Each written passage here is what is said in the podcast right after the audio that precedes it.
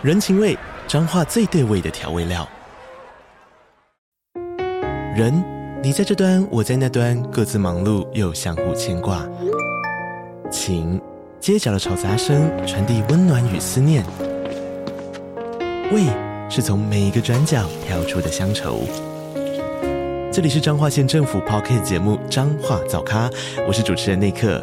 从彰化大小事各具特色到旅游攻略，透过轻松有趣的访谈，带着大家走进最在地的早咖。准备好了吗？彰化的故事，我们说给你听。以上为彰化县政府广告。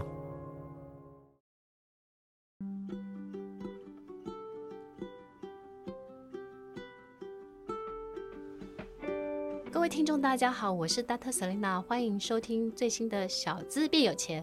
这个节目是由 Dr. Selina 专为所有小资主量身规划的生活理财节目，希望大家从日常生活的议题当中轻松的学习投资理财，有机会改善经济，翻转人生。那如果提醒一下大家，如果喜欢听听我们的节目的话，麻烦订阅追踪小资变有钱 Podcast。那今天呢，我们的录音室呢，一样来了一个我非常喜欢也佩服的一个。前辈 谢文宪，宪宪哥，嗨，Selina 好，各位亲爱的听众朋友们，大家好，我是谢文宪。宪哥，我想要问一下，哈，就是说我们在很久之前，我在当女人帮总编的时候，我们有谈过旅行嘛，嗯，对不对？然后你那时候就问我说，呃，你觉得我去环游世界那么多国，最最喜最喜欢去哪一个，哪一个国家？但我这次跟你说土耳其，对不对？土耳其，我就去，我是二零一九年三月。那你去了土耳其，你感觉怎么样？很好啊，超好的啊，而且。物价没有欧洲这么贵啊，然后我还记得印象深刻就是坐那个热气球，热气球，我老婆真的，我真的觉得我家里就是我老婆满意，什么事情都搞定。哎，她有坐上去吗？有啊，我们第一天就没有，啊，第一天就没有，第二天就有了。我们也是第一天，因为它那个热气球要看风啊、湿度啊什么的。那你坐上去的时候，你的感想是那个 moment 君临天下。有没有觉得很美好？很，真的很美好。君临天下，虽然说那个上面有点挤。君临天下，我其实很喜欢土耳其。我不知道为什么，就是像海边，呃、爱琴海或者是这个博斯普鲁斯海峡，其实那个对我来说都是地理课本上的东西。嗯、但是实际上看到的时候，还是心里面很感动。结果没有想到，二零一九年我去了很多国家，像包含呃这个土耳其，我甚至去了日本两次，结果就因为疫情，所以这闷了三年了，好可惜。哎，那之后建哥有什么想要旅游的国家或计划吗？我当然日本就是一个选项。我今年的三月会去一趟北爱尔兰，跟世界杯拔河赛参加，就是几美女中跟台师大拔河联队。呃，四月份会去一趟东京，然后六月份会去一趟沙美岛。沙美岛是跟李树全先生一起呃做一个活动，叫“想象五年后的你”。呃，在今年的九月份，我还会去一趟瑞士啊。瑞士也是参加世界杯拔河赛的室外赛。嗯、总之，我其实用体育来旅行，这是我自己蛮喜欢的。嗯、以前早年就是看东京的棒球赛、十二强经典赛，或者是亚冠赛，或者韩国的经典赛，其实我都看啊。甚至深藏棒球赛我也看，只要是棒球加旅行，或者运动加旅行，或者是学习加旅行，只要以旅行为主轴，其他延伸出来的项目。或许会是二零二三年非常重要的一个项目，也不一定。那宪哥为什么会特别喜欢，就是跟着拔河队一起去？呃，因为二零一三年，距离现在已经十年了。哦、我因为《志气》这部电影的关系，跟集美女中拔河队有一些渊源啊、呃，他们的募款、他们的广播宣传、新书发表，呃，甚至有很多的商业活动，我都都跟他们协助。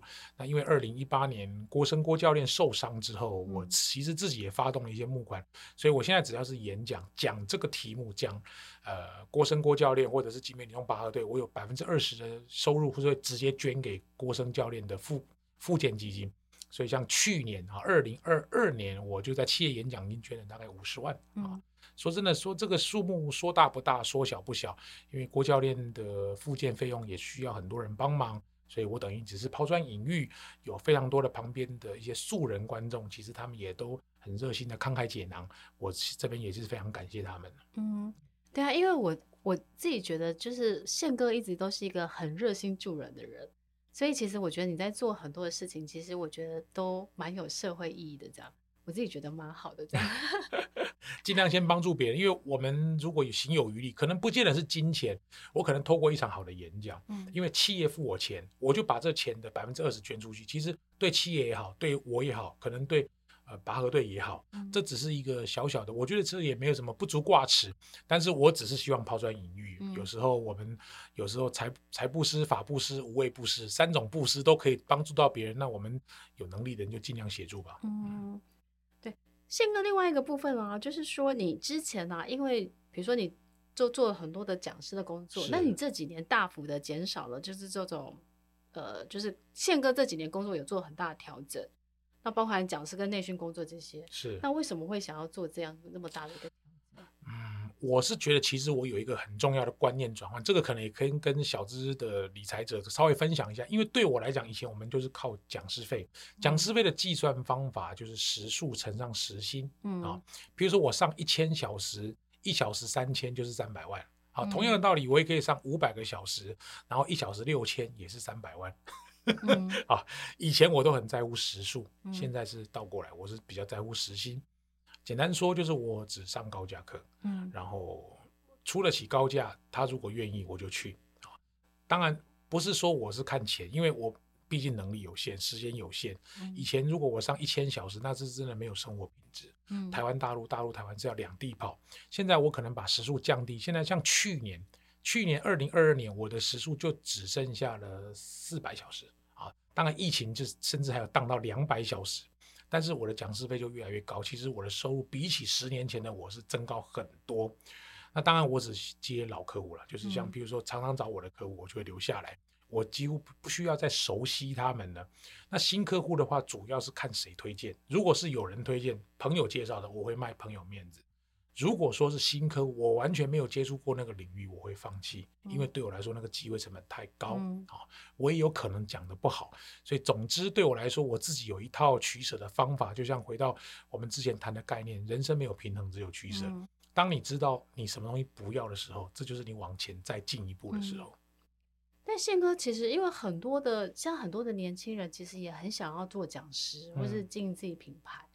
嗯那你觉得，如果他们想要从事这一条路，他们要有什么样的一个准备？好，通常我都会建议他们两业，第一个就是专业，第二个是产业。哈、嗯，举个例子来讲，我的专业可能只有两个，嗯、第一个就是我曾经有带人的经验，第二个是我有销售的经验，这是我的专业。说实在，你说客服这个这种 service，我可能就没那么行，或者你讲什么那个。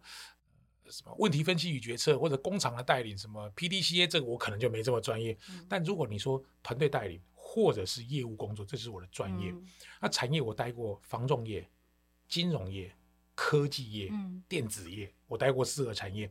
所以如果有一天我去这四个产业上课，相较于别人可能门槛比较低，因为我有共同语言。嗯、所以如果在这四个产业上，业务类的课或者一上管理类的课，那对我来讲就是如鱼得水。嗯，所以我会建议所有的年轻朋友，如果你真的要走这个行业，学讲师知识或讲师教学技巧本身帮助不大。嗯，你应该要先把你的专业挖深，产业历练要有。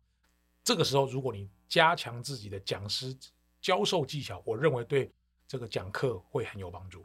哦，对，因为我有有很多粉丝会写来问我，就是说他们很想，因为像最最近有一阵子那个艾丽莎莎那个课，嗯，是是是，卖了两万多，是，是，所以大家就会很想说，哦，到底怎么样，就是经营自己成为网红这样，嗯，这个好像变成一个玄学。是我跟你说，我老婆也买了，我老婆都五十了，对啊，跟我一样啊，对啊，为什么会？因为他是先喜欢艾丽莎莎，当然我老婆不是要变网红，哈，她是她觉得很有趣，她也想要学，所以你看。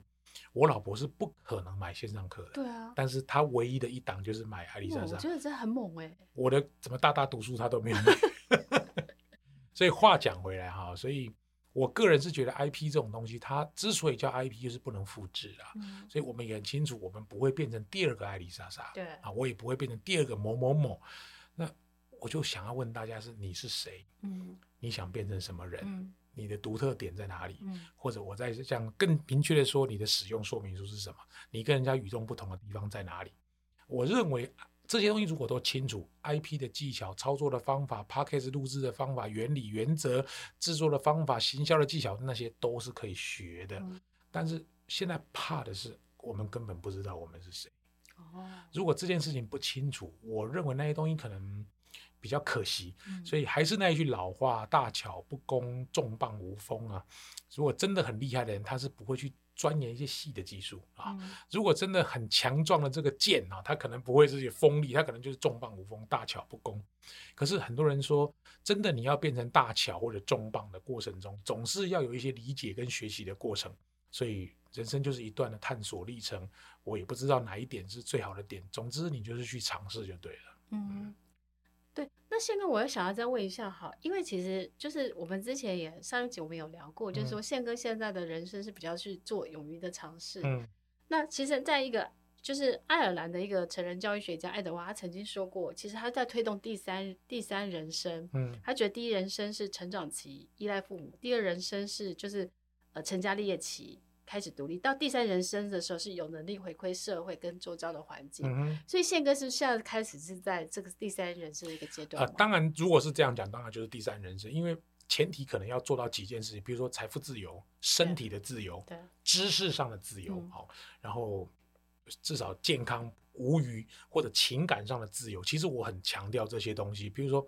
我老婆可能要很支持我，然后我自己身体不要出大太大的状况。知识上就是我堪用，我不敢说我很好，但是还堪用。财富上面至少我不需要去太过于担忧的情况之下，你才有办法真的要做自己。但我是觉得很多人都说，真的要做自己，说走就走，你真的有这种勇气吗？所以很多朋友问我的时候，我都会告诉他说，其实你要想清楚，如果你没有说走就走的勇气，请你收起你的玻璃心。其实很多人他都会有玻璃心，觉得啊，谁看不起我，谁对不起他，谁讲了一句话伤了他的心，我就会跟他说，好了吧，算了吧，要不然你就走啊，你大胆就不干了，拍拍屁股说老娘不干了，你走啊，你又不敢走，如果你没有说走就走的勇气，你就收起你的玻璃心。嗯，其实人都是这样嘛，你看我到了这个年纪，有时候。我去演讲上课的时候，学员也会呛我啊，也会多多少少也会有会人就是。我想说，宪哥这种也是会也是会有的 啦。等于是那个，我觉得心目中的大神等级。也是会有人，比如说接电话很大声啊。说真的，我们自己都要有一个谱，就是每一场演讲或者课程，还是要做简单自我介绍。啊、你不要以为大家都认得你，没有啊，其实 很多人也不认得我啊。嗯。吴宗宪吗？啊，也会赖宪政吗？也会有人这样，反正我们就笑笑就好了嘛。拿出我们做业务的本事，腰杆弯一点，然后这个笑微笑多一点，其实很多事情都可以迎刃而解的。嗯，对，宪哥讲的蛮好的。那我想要再问宪哥哦，就是说。现在很多年轻人啊，都很想要就是做网红，就是他不想要上班，然后他每一个人都想要追求的就是就是比如说呃赢回人生选择权、财富自由这样子。可是我想要问一下哈，就是就是说，像宪哥你现在对于未来，比如说你的未来的退休规划，你都规划的很好。嗯。那如果像像年轻人，就是说如果他想要开始追求自己，你觉得他之前要做什么样的充足的准备？一样啊，我觉得大概就三个阶段。第一个要清楚知道自己是谁，嗯，认清自己的优势跟限制，这个一定不管做任何工作一定要。我反而觉得第二个先丢最难的地方。所以最难的地方是你最不想碰的地方，先去试。我通常都会鼓励人家，你就是去做业务，嗯，因为你就知道跟人家要钱有多辛苦。你要做网红，请问谁要业配你？对啊，谁要给你钱？你以为你以为长得好看就会有钱吗？不可能嘛！你是谁？有有时候就这样想嘛。我们也是要从头开始学习，所以我不是说要。泼你冷水啦！如果说你真的觉得与其更好，不如不同，你有很大的不一样，那当然我就会鼓励你。就是我儿子如果这样跟我说，我也会鼓励他。我就会问他一句：是谁会给钱给你？不是你爸，那个第二人是谁？如果你想不到，请你先去上班，学习一些新的技能。第三个，我觉得团队合作跟沟通的能力应该是是最好的解药。因为不管做什么工作，团队合作能力跟沟通能力，它都是一定会需要。三十年前是，三十年后也是一样。我自己工作了三十二年，其实跟人家 teamwork，然后能够说服得了别人，对上对下跨部门沟通，其实这是一个很关键的能力。在家里做网红，可能很少这种机会让你磨练的。嗯，对，因为其实现在很多的我我我很多朋友的公司啊，他们都会跟我讲一件事，就是他们第一个找不到人，嗯。第二个，就算是找到人，也很容易那个就做一做就走了。所以他们现在就是会觉得，现在的年轻人到底不会跑到哪里去了？嗯、然后看到阿丽莎莎卖两万，我就会突然明白，大、嗯、就是大家都很想要，就是就是不要被管。嗯，可是我觉得，就像跟刚刚宪哥就讲，就是你想不要被管之前，那你自己做了什么准备，对不对？是，对。年轻人其实希望找有兴趣的工作，这都可以理解。如果你真的觉得这是有兴趣的工作，你去探索看看，OK。因为很多事情的表面跟里面是不一样的。嗯。你去的网红表面很不错的，里面说不定很辛苦哦。很辛苦，就这个意思，非常辛苦了。那现在，我想要再问一下哈，就是说之前呢、啊，因为在疫情的时间，就是我们我们的人生都做了。做了某些的改变，对不对？嗯、然后像疫情解封之后，你会觉得你现在的会想要再去尝试？就之前前面前面已经讲了，就是你想要在新尝试的一些新的事业。嗯，那你有没有其他还更想要再做的事情？好，说真的，如果再让我做一次电影，对，当我可能学到一些错误的经验之后，再让我试一次，说不定它是一个选项。嗯、因为我有一点不甘心啊，嗯、因为。当时支持我的朋友很多，然后最后电影没有拍成，我们把余款退回给大家的时候，难免都会看到大家一些比较难过、伤心的表情。嗯、怎么没做成呢？好可惜啊！为什么要退钱呢？那你可不可以不要退，我们继续往下走。所以，如果真的终极目标让我来做一次，嗯、我可能会想要把电影再拿回来。但是这个就是要天时地利人和啊，这也不是说我说怎么样就怎么样。第二个，当然像电视节目《谁与争锋》这很有趣，我可能想要再尝试一下。旅行是我想做的。如果说真的要选终极目标，体育运动大概就是我可以奉献的。那我能力有限，我毕竟就是一个人，我的资源也很有限。我总之希望能够号召有志之士可以跟我一起前行。如果你也希望跟我一起从事这样的工作，欢迎你来跟我联络。哦，那体育到底会做什么样的棒球吗？因为我自己有一个身份是台湾运动老师协会的理事理事长。那因为我们的。我们的理监事都是一些跟体育运动的咖了哈，对啊，像历史老师补教名师吕杰，嗯、呃，台湾第一个女性棒球主审，也是通灵少女的原型，那个郭书瑶演她的角色刘伯君，棒球的资深球评曾文成曾公，棒球主播卓君哲卓卓，其实都是我们的 team member，那大家一起来做一些事，我觉得蛮有意思，而且我本身对于体育运动就很有兴趣，不只是棒球，嗯、虽然很多运动我看不懂，但是我对于棒球。呃，以外的一些运动项目的励志，或者是一些精神、运动精神，其实我都还蛮感兴趣。拔河就是其中一项。嗯。对，我觉得其实蛮好的，就是你你你做你喜欢做的事情。对，而且我们主要是协助女性，哦、因为台湾运动好事协会有一个非常重要的概念，就是两性平权。哦。因为其实你也知道，很多基层运动教练会欺负女生。是是是。啊，这个很多你也听过这种类似像是或者是霸凌比较不好的是，我们希望做这个地方的扎根。那女性女权、两性平权能够能够做好，这其实对台湾的呃指标性的意义不止在运动啊，嗯、还有别的领域也帮助很大。嗯、对我，我觉得其实蛮好，而且因为我觉得普罗大众的女生其实相对于男生没有那么爱运动，但是现在好一点啦，因为现在有健身房啊，嗯、可能有瑜伽，或是可能好一点。但普罗大众女生其实没有像男生那么爱运动。但是跟女生讲一件事情，就是如果你的男朋友或你的老公喜欢运动，他不是坏事，他应该把它想成好事。嗯至少比那个吃喝嫖赌好多了吧？其实我想要分享一下，其实我在疫情的期间呢、啊，我自己觉得我有感到一件事情，我是很很庆幸的，就是我我之前去环游世界那一段，你知道谢哥，你知道吗？我我上次去环游世界六十国的时候是二零一九年十二月二十五号，我去意大利还有去马耳他，然后我回来的时候是二零二零年的一月五号。哦，那疫情要爆发之前。对。我回来的时候就六十国，所以我朋友就说上帝很爱你，因为让你完成了你的梦想。哦，所以我从此之后，我每天都会问我一句话，就是因为这，我觉得其实疫情对我对我最大的改变就是，我觉得人生很无常，因为你不知道，嗯、就是有时候比如说我们因为比如三级警戒或什么，我们朋友很少见面，对不对？嗯、可是可能不知不觉，你有朋友真的走，对啊，就是这样，所以你才会觉得说人生好无常。所以我每天现在就是、嗯、我我录这一节目的是因为我自己每天在疫情期间，我会问我自己一个问题，嗯。我有什么事情没有做，我会觉得后悔的。嗯，因为我去环游世界，其实就是因为我觉得我问我自己，嗯、然后那时候想到的念头就是环游世界，所以我就去做了。嗯，嗯，所以我回来之后，我才觉得还好，我有去做，嗯、因为后来就你有钱有闲都去不了了。那我可不可以冒昧问你一个问题？当你这个六十国达成的时候，你会不会想说，那我要六十一国、六十二国？呃，其实我现在倒没有用数字，哦，而是因为我真心的很爱旅行，嗯，所以我真的觉得就是。我我真的觉得我我活着就是为了旅行，所以数字已经不重要了。数字我觉得数字是一个里程碑，但我你达到那个你说六十七十八十，我觉得对我来讲还好，没差，没有差。但是对我来讲，我真心很爱旅行，所以你不是说要去北爱尔兰吗？嗯，我就说你一定要去巨人提到，然后你要去你要去那个就是铁达尼号博物馆，哦，这几个你一定要去，因为我觉得真的是很很很棒的一个体会。嗯，然后我自己觉得旅行对我来讲，它就是让我觉得这个世界很大很美，嗯，然后我没有时间哭泣。嗯，因为我觉得我已经很幸福了。哎呦，太感动了！对，就是哇，没想到上你节目收获最大的竟然是我，找到一个支持我往前走的理由了。对，所以你知道，我觉得看的越多，求的越少哦。所以我回来台湾只做两件事：一件事自己喜欢做的事，一件事可以帮助别人的事。嗯，所以我每次会做选择的时候，就会问我自己：这两个有没有达到？嗯，有达到我就做。如果达到，算是 OK，很好。我觉得很好，这两个指标我也很喜欢啊。对，所以。